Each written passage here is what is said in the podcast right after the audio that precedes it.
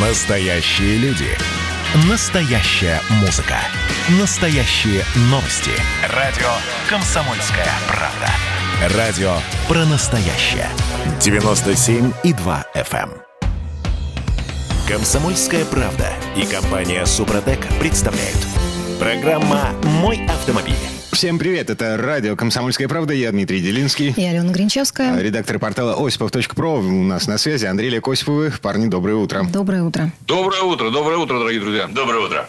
Так, давайте заглядывать в светлое будущее. В начале этой четверти часа э, МВД на днях выкатил новую версию поправок в административный кодекс, и там есть э, любопытное. Там есть лишение прав по совокупности нарушений. Вот помните, как при советской власти было эм, штрафные баллы, значит, проколы в водительских удостоверениях, в талончиках специальных, да, и э, набираешь определенное Три количество... прокола. Да, три прокола, и все, здравствуй, новый пешеход. А МВД хочет вернуть, э, ну, такое со- советское светлое прошлое. А это вообще законно? Я тебе сейчас дырку поставлю. Помнишь, как советский гаишник? Я тебе сейчас в талон дырку поставлю, а три дырки будет и все. И будешь ты без прав. И там был список вот- нарушений, кстати говоря. По-моему, кстати, Удивительно, вот существуют у нас все-таки такие э, структуры, которые озабочены только тем, как осложить и без того нелегкую жизнь людям. Например, МВД, которая идет вперед с повернутой назад головой. Они все смотрят в прошлое. Э, Нет ничего так сказать, для будущего, для облегчения жизни автовладельцев. Ностальгировать сейчас важно. Я говорю это неоднократно. Не знаю, мне кажется. Слушайте, мне кажется, что нет. А, коллеги, по- погодите, а каким образом э, с дороги убрать э, вот этих лихачей, э, людей, которым, ну, в общем-то, пофигу э, все штрафы, потому что эти Ну, люди этих до- достаточно да, самостоятельные, состоятельные для того, чтобы оплатить э, там десяток штрафов в сутки. Э, дело не в лишениях и не в э, дырках в талоне правонарушений, и не в баллах и так далее. Так а что поможет, А Олег? дело в том, что это, это кропотливая работа по воспитанию культуры водителей. Вот и все. Я бы к этому добавил еще один момент. На самом деле, вот э, такие маргинальные проявления за рулем, которые мы видим от лихачей и так далее и тому подобное, это есть лишь следствие. А причиной такого поведения является то, что у нас всегда есть люди, у которых чуть больше прав, чем у остальных. Вот именно в этом, на самом деле, в неравноправии автомобилистов, как бы это по-коммунистически, социалистически не звучало, и заключается во многом корень тех проблем, когда мы говорим о лихачах, которые позволяют себе ездить, нарушая все правила дорожного движения, могут оплачивать миллионные штрафы за один день, и им абсолютно все равно. Все это происходит от того, что они прекрасно понимают, что деньги в этой стране дают им возможность откупиться от всего. А если есть деньги, то мы, соответственно, можем получить в этой стране еще и положение в обществе, и соответствующую корочку. И покуда вот не наблюдается вот это неравноправие на дорогах, когда одному за счет корочки и денег возможно все, и он соответствующим образом это поведение демонстрирует на дороге, потому что культуры за деньги не купишь, как и образование того же самого. Но хотя может кто-то с этим поспорить, в нашей стране особенно. То вот и получается, что мы идем по самому глупому и самому простому Но. пути. Ужесточение всего и Если вся. позволите, скажу я «но». Но самое печальное заключается в том, что те люди, которые откупались от, э, допустим, лишения прав, они так и будут откупаться. Конечно. А вот эти все драконовские миры, они э, пройдут по головам э, и по кошелькам тех людей, которые, вообще-то говоря, ни при чем. Когда останавливали моего приятеля, который не пьет с, с рождения вообще никак, и пытались его нагреть на 150 тысяч. Это еще мало. Якобы, да, якобы, так сказать, у него есть вот там 0,3 промилле в автомобиле, где он... Ну, он наивный человек, он же не пьющий человек, Да. поэтому наивный. Так. И он сел в машину, там пахнет алкоголем. Он говорит, у вас пахнет алкоголем. Ничего, вы дуете. Но он дунул. Три промилле. Он говорит, да я вообще не пью. В общем, э, после часового разбирательства его таки отпустили э, в Освояси. Ну, в общем, вот такой беспредел. То есть дело в неотвратимости, а не э, в жестокости Жестокости наказания. наказания. Вот такая история, к сожалению. Так, теперь давайте прислушиваться к эху э, землетрясения в районе Жигулевских гор. Значит, смотрите, концерн Рено объявил революцию, точнее, реаналюцию. Э, Объявлена программа развития концерна Рено-Ниссан на э, ближайшие пять лет, по-моему. Там много красивых слов о будущем, но по факту все идет к тому, что а, АвтоВАЗ, а он же у нас входит в этот концерн, да? Короче, самостоятельными разработками э, больше заниматься не будет. Французы объединяют «Ладу» с румынской «Дачей» в некое подразделение под названием «Бизнес-юнит Дача Лада» и максимально унифицируют автомобили обеих марок. Так что на месте нынешних четырех платформ останется только одна. Вот та самая CMF-B, на которой сейчас строит Рено Сандера, э, Рено Логан. И и что получается по Логан, факту? Дим, Дим, я сразу поправлю. Логан для, под брендом Дача для европейского рынка. Не наш Логан. Да, да, наш да, да. Логан по-прежнему на старой платформе. Но все поменяется в ближайшие пару лет. Так, и эм, еще пара цифр. Э, значит, общее количество моделей и типов кузова в, м, вот в этом бизнес-юнит «Дача Лада» будет уменьшено с нынешних 18 на две автокомпании до 11. Это значит, что даже Нива, Нива будет перелицованным Логаном, построенным на вот этой платформе CMFB. Ну и большой вопрос, что станет с Вестой, с Грантой, со всеми. Прям слышу, как ты переживаешь. Но смотрите, если мы будем говорить именно о бизнесе Лады и Дачи, то, на мой взгляд, переживать, конечно же, не стоит. Да, э, соответственно, новый глава Рено, ну, относительно новый, он хорошо известен в автомобильном э, мире, собственно говоря, этот человек Лука Демео, а, очень амбициозные заявления сделал в рамках пресс-конференции. Ну, в общем-то, очень много из того, что он говорит, э, нуждается э, в последующем подтверждении. Пойдет ли у него все так, как он хотел.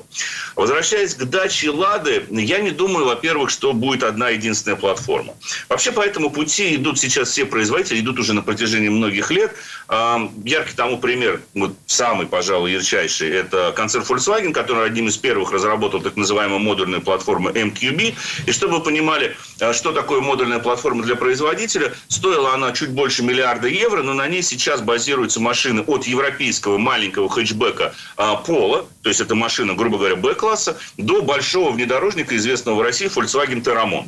И все это одна и та же платформа MQB, а, которая технологически собирается на одном и том же конвейере.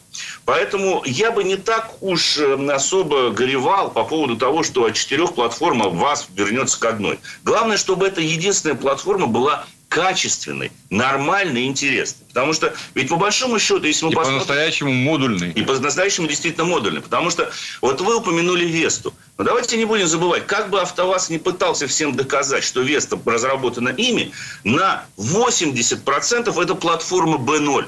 Это модифицированная платформа первого Логана – как она же является основой для Дастера, Каптюра, она же ложится и легла, в общем-то, в основу нынешней Аркана или нового Каптюра. Это, да, она модифицирована уже более чем на 40% по сравнению с тем, что мы видели в конце 90-х, в начале нулевых, когда ее разрабатывали, эту платформу b Но, по большому счету, это все одна и та же платформа, которая вот уже 20 с лишним лет модифицируется. Поэтому, если в данном случае мы сможем говорить о более современной, европейской, действительно модульной платформе, которая позволит создавать самые разные автомобили самых разных габаритных размеров и самого разного назначения, начиная от легковушек, малолитражек, заканчивая большими полноразмерными SUV, то ничего плохого в этом нет. Главное, чтобы платформа была нормальной, главное, чтобы машины эти настраивали соответствующим образом, потому что это тоже немаловажный, э, собственно говоря, аспект. Платформа CMFB на самом деле является модульной платформой, но она а, чуть, скажем так, на мой взгляд, насколько я знаком с ее техническими спецификациями, чуть меньше предоставляет возможности инженерам для маневра. Они, конечно же, там заложены, потому что это такая же модульная платформа. Это, в принципе, в них э, должно быть заложено изначально при конструировании, скажем так. Но платформа это неплохая, потому что она давно используется дачей. Ну, как давно? По-моему, года три или четыре они используют ее. Она себя зарекомендовала как достаточно надежная. И, опять же, повторюсь, если вас, если «Лада» перейдет в кои-то веки на современную технологическую платформу, так этому можно только радоваться, что мы не будем до сих пор сталкиваться э, с тем, что э, было известно еще во времена Советского Союза.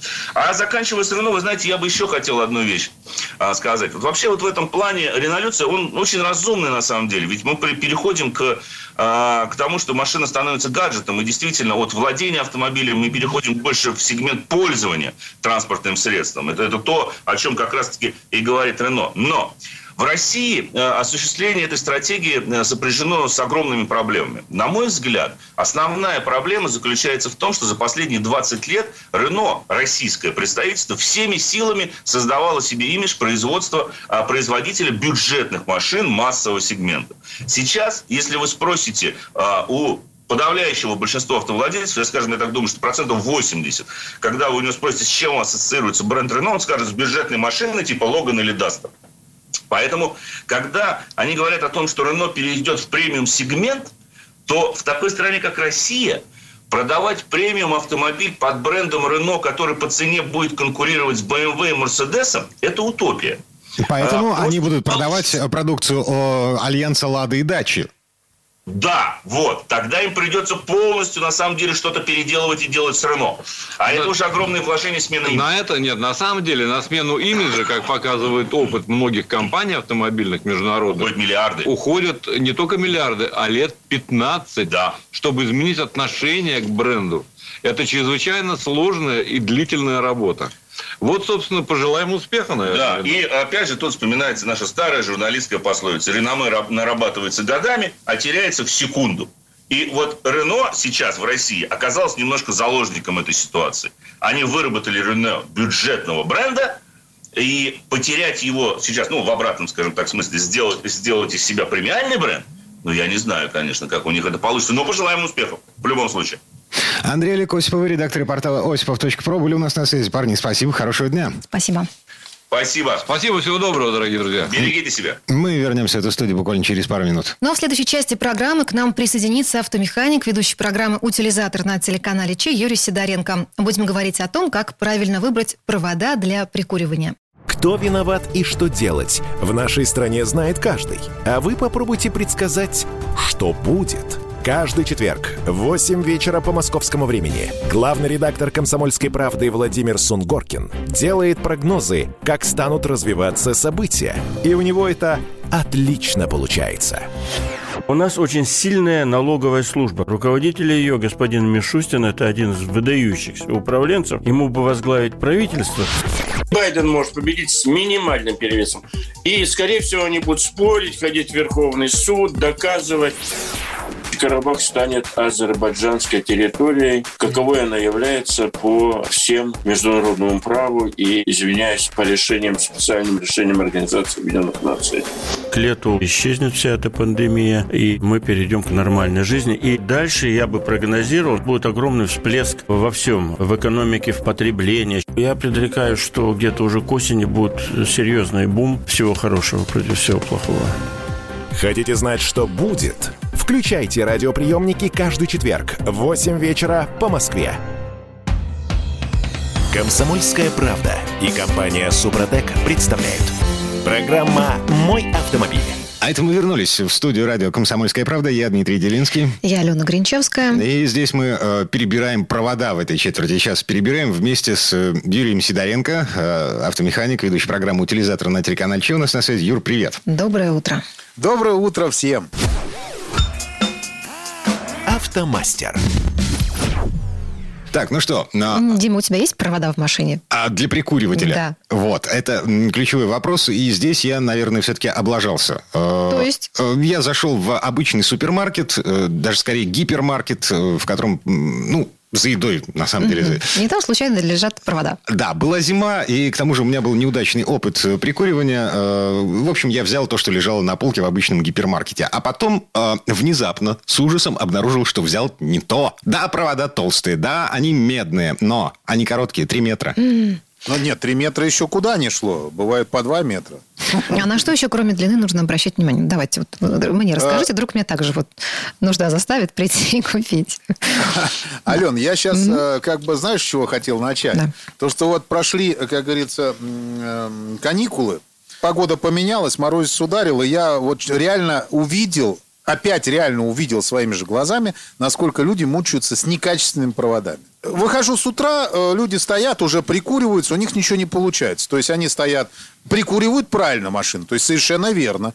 Сначала подсоединили все как надо, э, завели машину донор, вот, дали ей поработать минут 15, потом выключили двигатель, э, заглушили машину донор, и после этого пробуют заводить э, машину, которая, я ее называю пациент, а, слушай, которая умерла. Погоди, а. погоди, погоди, секундочку. Сколько раз я не прикуривался сам, да, эм, мы всегда заводились э, при включенном доноре. А, да? Ну, вы молодцы, в принципе. Так, э, а... чем, это, чем мы рисковали? То есть, э, что, что не случилось, мимо чего нас пронесло? Во-первых, там могло быть искрение, это очень опасная вещь, э, когда проскакивает искра при включенном зажигании. Вылетают мозги 5 секунд вообще. Mm. Просто вылетают. И дальше при пиковой нагрузке можно просто спалить мозг на машине. На Опять же, ну, на сейчас же все электрическое стало. Ну, конечно, конечно. Нет, с донором ничего не будет. Как правило, донор, ну, в, в редких случаях на нем что-то умирает. Как правило, такого не происходит. Потому что происходит все на машине, которая э, пациент, который аккумулятор сел. На нее мы всаживаем. Угу. Просто на доноре, считай, ну, ну получилось так, что, э, ну, считай, что на доноре неожиданно резко включили все электроприборы. То есть вот, ну, вот, вот представляешь, вот взял, и ты все сразу же одним разом включил. Вот такое бывает. Но он, он подсаживается. Если уж там совсем батарея закороченная на пациенте, который не заводится, тогда уже может быть проблема, ну, а э, генератор может просто вылететь. Mm. Это бывает такое, но редко. А так в основном сгорает именно на машине, э, на которую начали заряжать. Вот. Но я не рекомендую вообще этого делать, потому что правильно заводиться надо как – то есть, как я уже сказал, сначала вы накидываете плюсовой провод, потом накидываете минусовой провод, чтобы они не касались друг с другом. Я делаю как? То есть, завожусь всегда, когда минусовой провод прицеплен на э, машине пациенте, прицеплен на массу двигателя, поближе к генератору. Вот так я делаю, стараюсь делать. Если это невозможно сделать, тогда я, конечно, накидываю уже на плюс-минус, ну, как пойдет. Но при этом надо проверить, чтобы был хороший контакт. Работаю минут 15, то есть он работает мотор и заряжает аккумулятор, который сел. После этого я оглушу эту и завожу другую. Ну, как я уже сказал. Как бы, если она завелась, то все в порядке. Если она не завелась, то... ну, надо смотреть, из-за чего она не завелась. Ага. Так, и прежде чем мы вернемся к проводам, к истории с проводами, э, такая фигня. Э, часто мне отказывали э, ну, то есть я просто подходил Коллеги-автомобилисты. к людям с проводами, угу. да, и говорил, ну, ребят, помогите, чем можете. Мне отказывали под предлогом того, что э, мозги машины, машина слишком умная, нежная, и мозги машины могут сгореть. Но, то есть э, это миф, э, люди просто либо не разбираются, либо им было лень. Просто лень. Это не совсем миф, я же тебе сказал, Дим, это не совсем миф, это может произойти. Поэтому, если правильно прикуривать машину, ничего не случится страшного, вам сказать. Приговариваем. А, значит, мои соседи либо а, меня не любят, либо им было просто лень. Вот, вот там-то им это и скажи. Они просто, они испугались, потому что про это все говорят, что реально можно... Ну, ты же говоришь, как вы прикуривали. Вы же с работающей машины заводились. Ага. А, ну вы же молодцы, так же нельзя делать. Ну, значит, был опыт. А, ладно, хорошо. А, так, что с проводами-то делать? Расскажите мне, пожалуйста. Ладно, хорошо. Так да. вот. Вот пришла я в магазин, что Юра. с проводами. Да. Э, так, да, вот так вот, я угу. чего, с чего начал ты весь этот рассказ.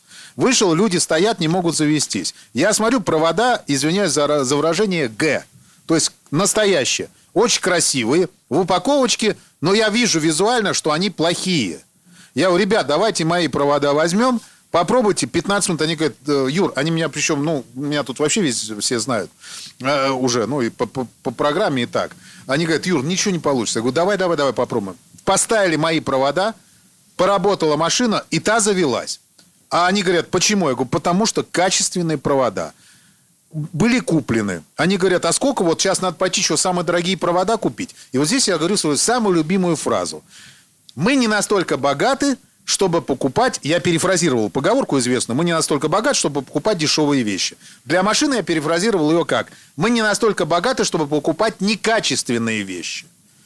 То есть не факт, что провода за 5000 рублей будут качественные. Но, за 300 рублей, конечно, за, вряд ли. За 300 рублей, эм, ну, в общем, качественными быть не могут Где-то по определению. истина посередине, я так понимаю. Да, истина будет угу. посередине. И когда вы покупаете провода, нужно обратить, обратить на несколько пунктов.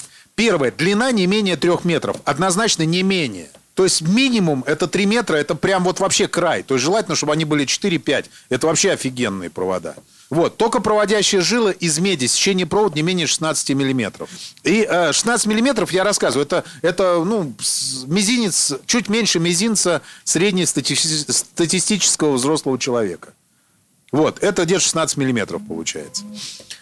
Дальше, резиновая оплетка проводов. Сам кабель крепко сидит в рукоятках крокодилов. Резиновая оплетка, что значит? Что они у вас нормально гнутся.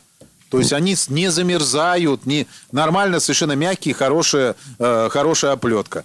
И э, вот крокодильчики сами, вот этими, которым зажимы, которые такие железные, Вот, мы, они подсоединяются жестко со специальной там видно. Ну, то есть, не, вот если держать за провод и поболтать этим крокодилом, он не будет вот так вот просто падать в разные стороны. Он будет четко, жестко двигаться вправо-влево.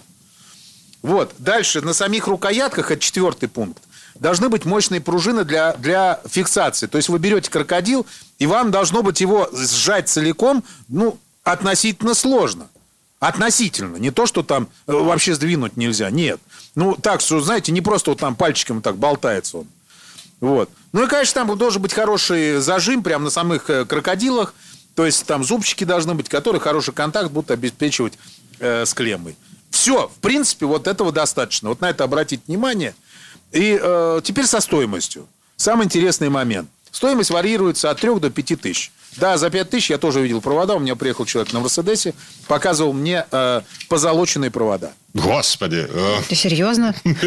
Да, как он сказал, он купил их за 5 тысяч. Ну, позолоченные они просто цвета, как золото. Но вот он такие вещи покупает. Ну, провода э, отвратительные, могу сразу сказать. Но зато они вот такие. Там упаковка такая красивая. Я, я честно говоря, думал, что он сначала бутылки, бутылку чего-то очень дорогого какого-то алкоголя привез. Все, открывал ее когда, то есть там такой деревянный ящик. В общем, там вообще, или подарил ему кто-то. Дело не в этом. Значит, смотрите, за 300 рублей, как мы уже говорили, однозначно ничего, ничего толкового не купите. Вот, но и за 5 тысяч тоже покупать не надо. Это незачем совершенно. Опять же говорю, мы не настолько богат, чтобы покупать некачественные вещи. А качественные провода, они э, стоят от 1200 до 2000 рублей. Вот, как только вы приходите в магазин, и вот дальше вы пришли, говорите, дайте мне провода за полторы тысячи рублей, например. Вам их дают, берете, смотрите длину, только проводящую жилу, как подсоединено, крокодильчики посмотрели, потрогали пальчиком вот эти зубчики. Если вас все устроило, берите спокойно. Слушай, а, все будет нормально. да, вопрос дилетантский совершенно. Как мне посмотреть толщину токопроводящей жилы, ну вот металлической части провода, да, не а, перерезав этот провод, он же в изоляции? Э, рассказываю секрет. Смотрите, как, там, где подсоединяется к крокодилу, там, как правило, э, ну, видно этот провод. То есть по нему можно понять, сколько там вообще провода, какой он толщины. То есть вот очень часто идет толстый провод, а потом в крокодил входит там, извините, там, ну, грубо говоря, 40 жилок всего. Маленьких таких. Это мало. Ну, там, там вы увидите по количеству жилок, которые зажаты в крокодиле, вот в подсоединении – какой толщины провод? Это будет нормально. Угу.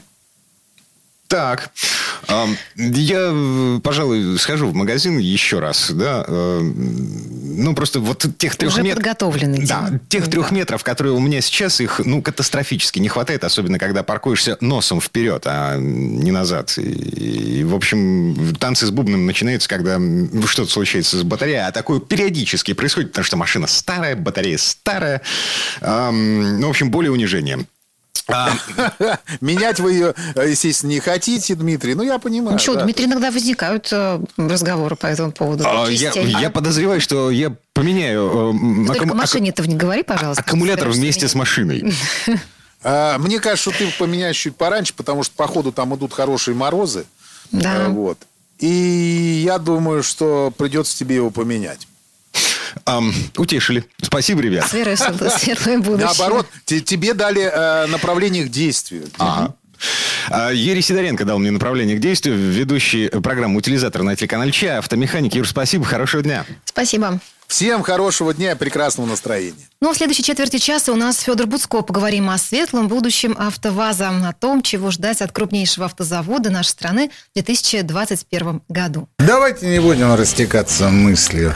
Единственный человек, который может зажигательно рассказывать про банковский сектор и потребительскую корзину – рок-звезда от мира экономики Никита Кричевский – ну, мы, конечно, все понимаем, у нас рекордный урожай, у нас же миллиард есть, мы этим гордимся. А хлеб закупали за границей. В 2003 году Борис Абрамович предлагал мне стать папой римским. Я отказался. Он разбирается в мировых трендах, строит прогнозы и знает, что надо делать. У меня есть встречное предложение. Если вы нам намекаете, мол, вы там смотрите, да, так вы национализируете эти холдинги. Какие проблемы? По средам в 17.00 по Москве. «Экономика» с Никитой Кричевским. На радио «Комсомольская правда». Я буду резок, я буду краток, я буду четок. Комсомольская правда и компания Супротек представляют. Программа «Мой автомобиль». А это мы вернулись в студию радио «Комсомольская правда». Я Дмитрий Делинский. Я Алена Гринчевская. А в светлое будущее смотрим в этой четверти часа. Будущее российского автопрома смотрим вместе с Федором Буцко. Федь, доброе утро. Доброе утро. Здравствуйте, друзья. «Форсаж дня». Итак, а, говорим о том, что ждать в наступившем 2021 году, а, в частности, от АвтоВАЗа. В середине января состоялась большая пресс-конференция руководства Тольяттинского автозавода. Значит, что мы там услышали? Во-первых, до середины весны в автосалонах появятся две новые машины тольяттинской сборки. Во-первых, рестайлинг Шевинивы, который теперь будет называться Лада Нива Travel. А во-вторых, эм, опять же, рестайлинг Ларгуса. Ну, собственно говоря, насчет Шеви Нивы, это, это, это э, хорошая новость, потому что машина по-прежнему пользуется спросом у нас на рынке даже вот в этот сложный год ее тоже по-прежнему покупали, потому что ну, это такой один из лучших вариантов компактного пятидверного внедорожника, именно внедорожника, а не кроссовера. Вот не то, что нам в городах тут всем э, прописали, на чем ездить, а именно такого внедорожника для людей, которым нужно иногда преодолевать очень сложные дороги, да, не, не просто из двора выехать. А, она симпатично выглядеть стала. Это один из таких прощальных приветов э, Стива Матина, главного дизайнера АвтоВАЗа на протяжении многих лет, который, в общем создал весь этот нынешний э, облик модели «Лада». Это очень успешный и очень талантливый дизайнер.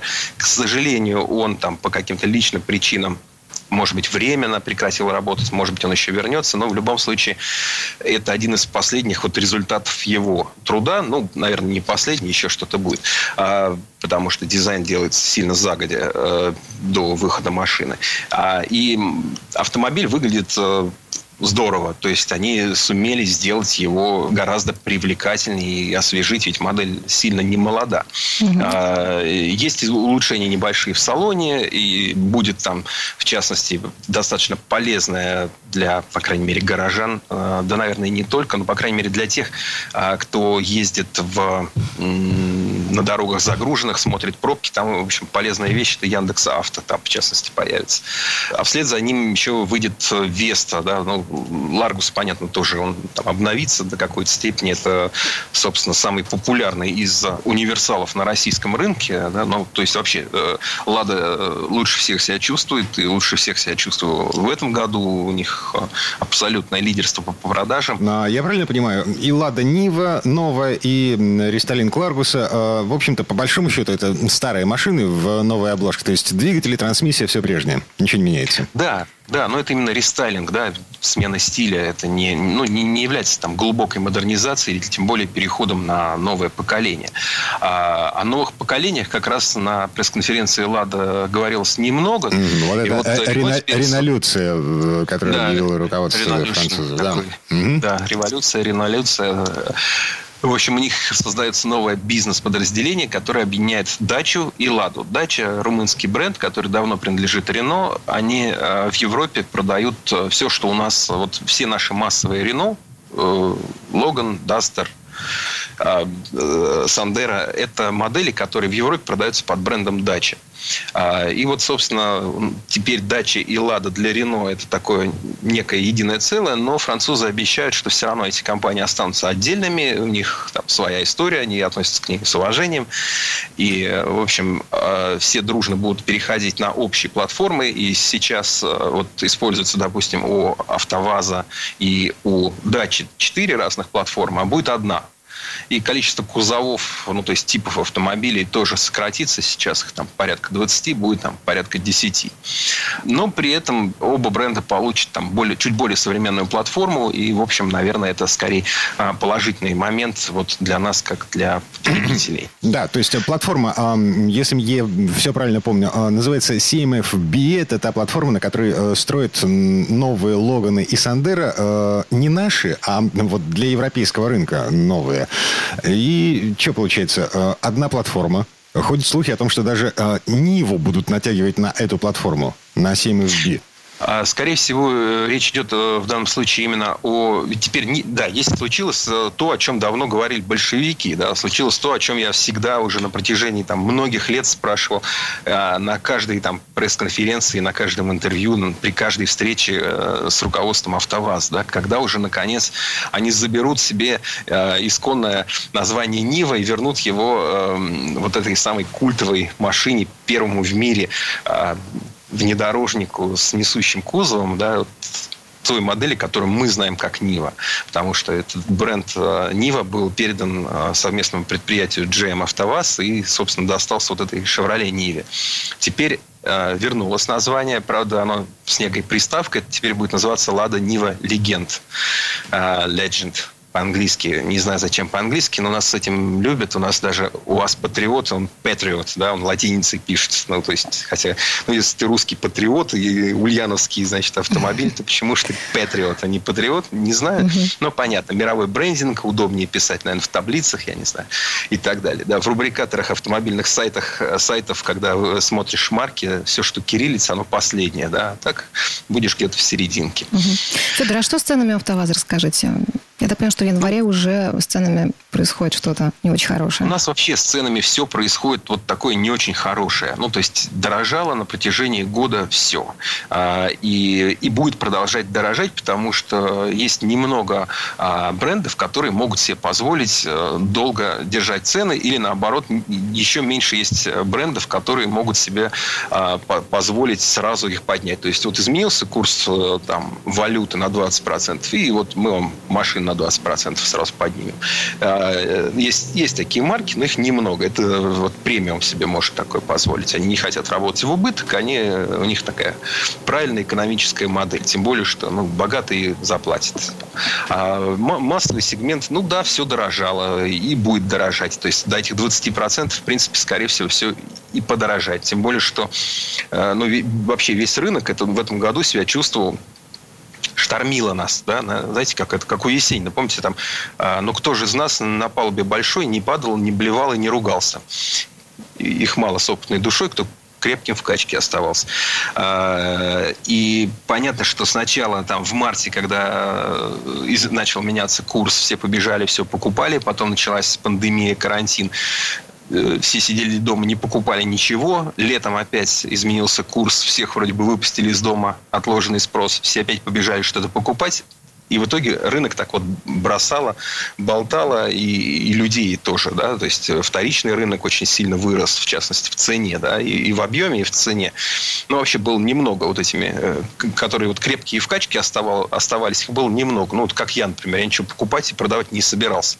Хотя, честно говоря, я подумывал, может быть, тоже поменять машину, ей 6 лет, может сейчас быстро, пока все берут, быстренько продать и что купить, но все, все дорожает на глазах и будет продолжать э, дорожать, потому что есть дефицит на рынке, есть сейчас еще новая история из-за того, что очень много компаний, которые производят э, так называемые полупроводники, а, переключились на обслуживание медицинского сектора, да, а полупроводники нужны в машине для всей бортовой электроники, для всяких там ассистентов водителя, для там, э, бортовых компьютеров и так далее то, соответственно, э, сейчас на, на рынке есть большой дефицит. В Америке уже довольно много заводов стало. Но бог с ней с Америкой. Дело в том, что о том, что возможно прекращение производства, уже говорят там Ford, Fiat, Toyota, Nissan, а, Volkswagen группы и так далее. Но просто им не поставляют эти полупроводники. Соответственно, они сначала там прекращают производить машины, там менее популярные, оставляют а, остатки этой электроники там для более популярных. А потом это грозит и остановка производства. В принципе, в России этого пока еще не почувствовали наши заводы, ну просто потому что у нас там каникулы, у нас э, какой, ну, какой-то запас есть их, э, но вполне возможно, что этот запас через некоторое время кончится, соответственно, соответственно, дефицит автомобилей может усугубиться. Ну, Поэтому слушай, с 15... нет сомнений, что... Да, с 15 января АвтоВАЗ уже поднял цены практически на всю линейку. Стояла только э, вот та самая Нива, а все остальное подорожало минимум на 10 тысяч рублей, максимум на 40. Э, вот, например, Гранта сейчас начинается от 500 тысяч рублей. За год вообще все машины набрали. Ну, скажем, Веста с вариатором, там больше 70 тысяч у нее прибавка в стоимости. Там а, Лада 4 на 4, которую мы теперь, слава богу, можем называть Нива, ну, пусть и легенд, но, ну, ну, ну окей. А, она там подорожала на 35 тысяч за год.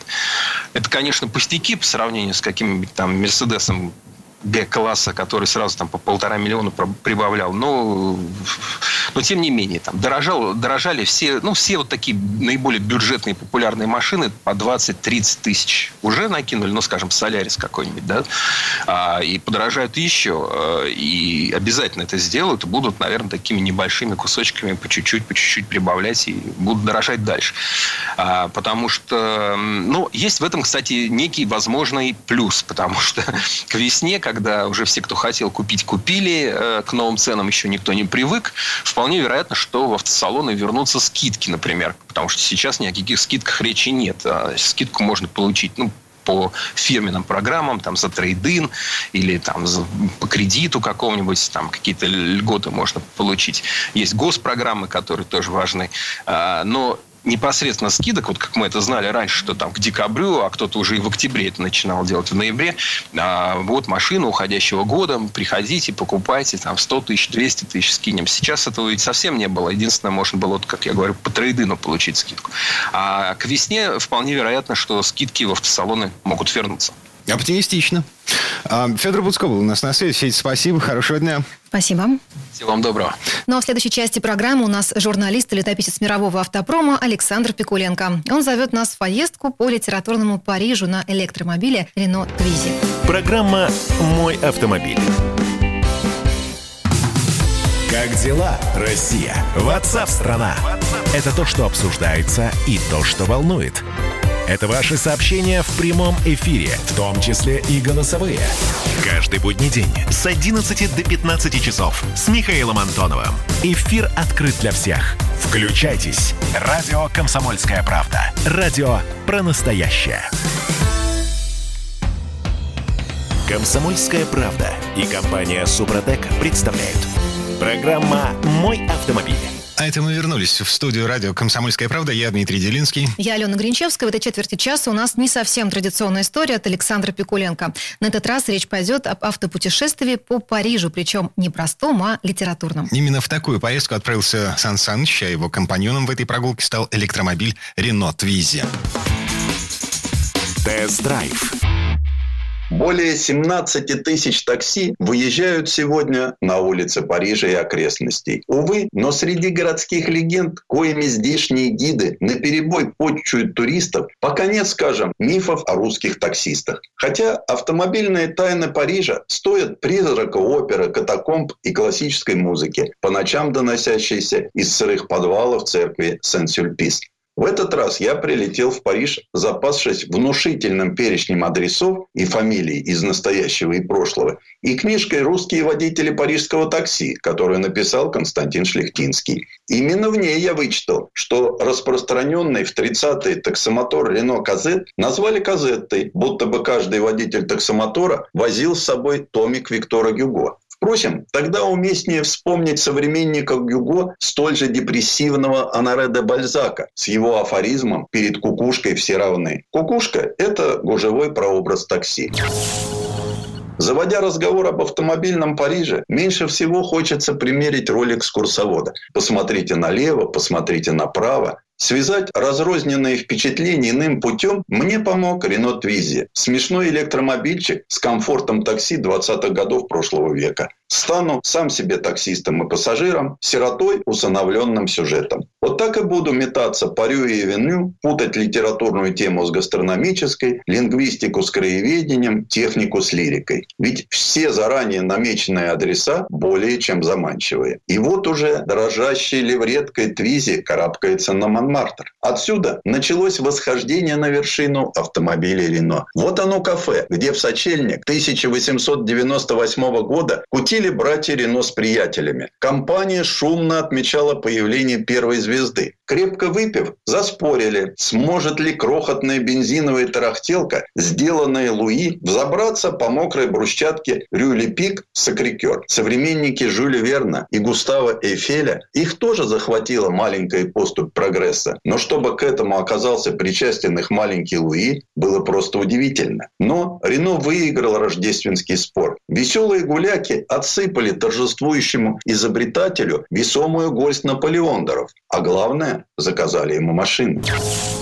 Вообще-то, почти в каждом старом кафе Парижа непременно сиживал кто-то из одаренных голодранцев, чьими именами сегодня заманивают богатых туристов. Оттого электромобильная прогулка по Парижу приобретает дополнительные измерения. В АУ Телефоне заглядывал изобретатель надреализма Полинер. Его дружок Пикассо уже вступил в розовый период. По меркам завсегдатаев кафе Пабло был опасным типом. У него почти никогда не было денег, зато имелся револьвер. А еще здесь декламировал принц поэтов, символист Поль Фер. Читал он и в известном питерском кафе «Бродячая собака», где его слушал Маяковский. Сверху вниз, на риф Гош, электрический твизи скатывается, сам себя заряжая энергией строго по законам физики. 14, 17, 21 километр. Индикатор запаса хода бодрится, убеждая, что до бульвара Монпарнас я в любом случае дотяну. А вот и кафе «Ля Куполь», стены которого помнят неуклюжего вердилу поэта. Словно отдельное меню, здесь можно попросить список знаменитостей. За особо уважаемыми держали столики. За Марком Шагалом стол номер 73. За Сартром номер 149. Маяковский, без сомнения, один из выдающихся посетителей Ля Куполь. А вот столика его здесь нет.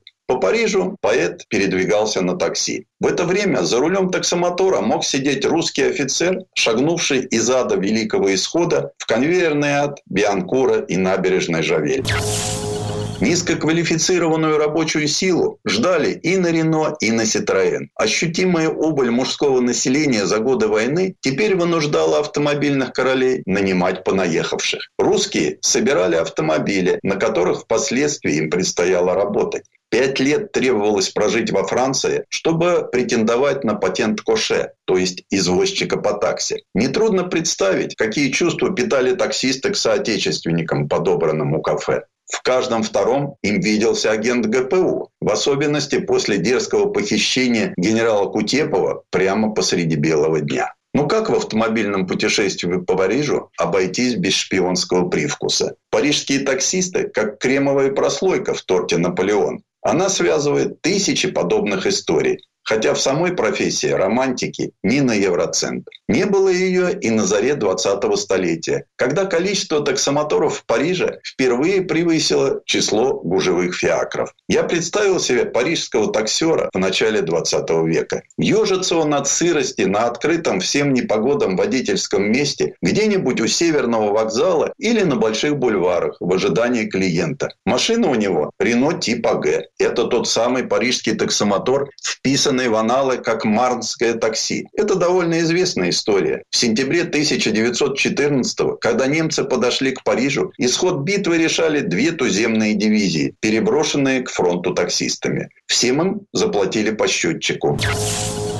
Главный герой романа Хамингуэя «Фиеста» Джейк Баррис произносит «Не имеет значения, к какому кафе на Монпарнасе вы прикажете таксисту себя отвезти с правого берега. Неизменно он остановится у ротонды. А в наши времена негде тут останавливаться. В любом случае, до ближайшего паркинга с розеткой, где был оставлен Рено Твизи, 10 минут ходьбы. Отчасти я даже рад этому. Электромобиль следует прописывать в качестве диеты. Перед приемом пищи – прогулка. Дежурное блюдо в ротонде уже сто лет. Запеченные гусиные яйца в соусе из сморчков. А для бедных поэтов и художников была просто чашечка кофе в ванилиновом парижском вечере. Кафе «Ротонда» расположилось по диагонали от Ля Куполь. Про тамошнюю публику Гертруда Стайн однажды заметила Хемингуэя «Потерянное поколение». И он сделал эти слова эпиграфом к своему роману. Сразу несколько парижских кафе бьются за право считаться главными в парижском периоде американского писателя. Кроме Ротонды и Ля Куполь, здесь и Думаго, и Крассери де Слилас, и вникают туристы в подобные тонкости, и платят за аутентичные мифы, которые еще не выветрились в нашу эпоху всепожирающего мультикультуризма. Со скольких пьедесталов уже не свергали Париж? Это больше не столица моды, не светоч искусства, не интеллектуальный центр и тем более не центр мировой автоиндустрии.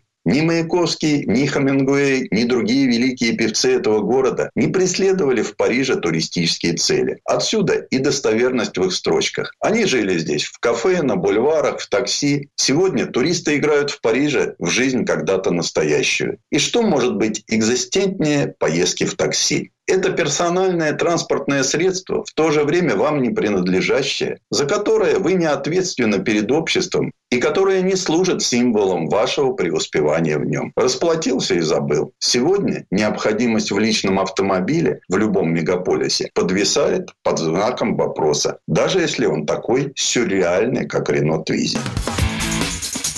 Тест-драйв Сан Саныч, спасибо. Это был Александр Пикуленко, летописец мировой автомобильной индустрии. Ну и у нас на этом все на сегодня. Алена Гринчевская. Дмитрий Делинский. Берегите себя. Программа «Мой автомобиль».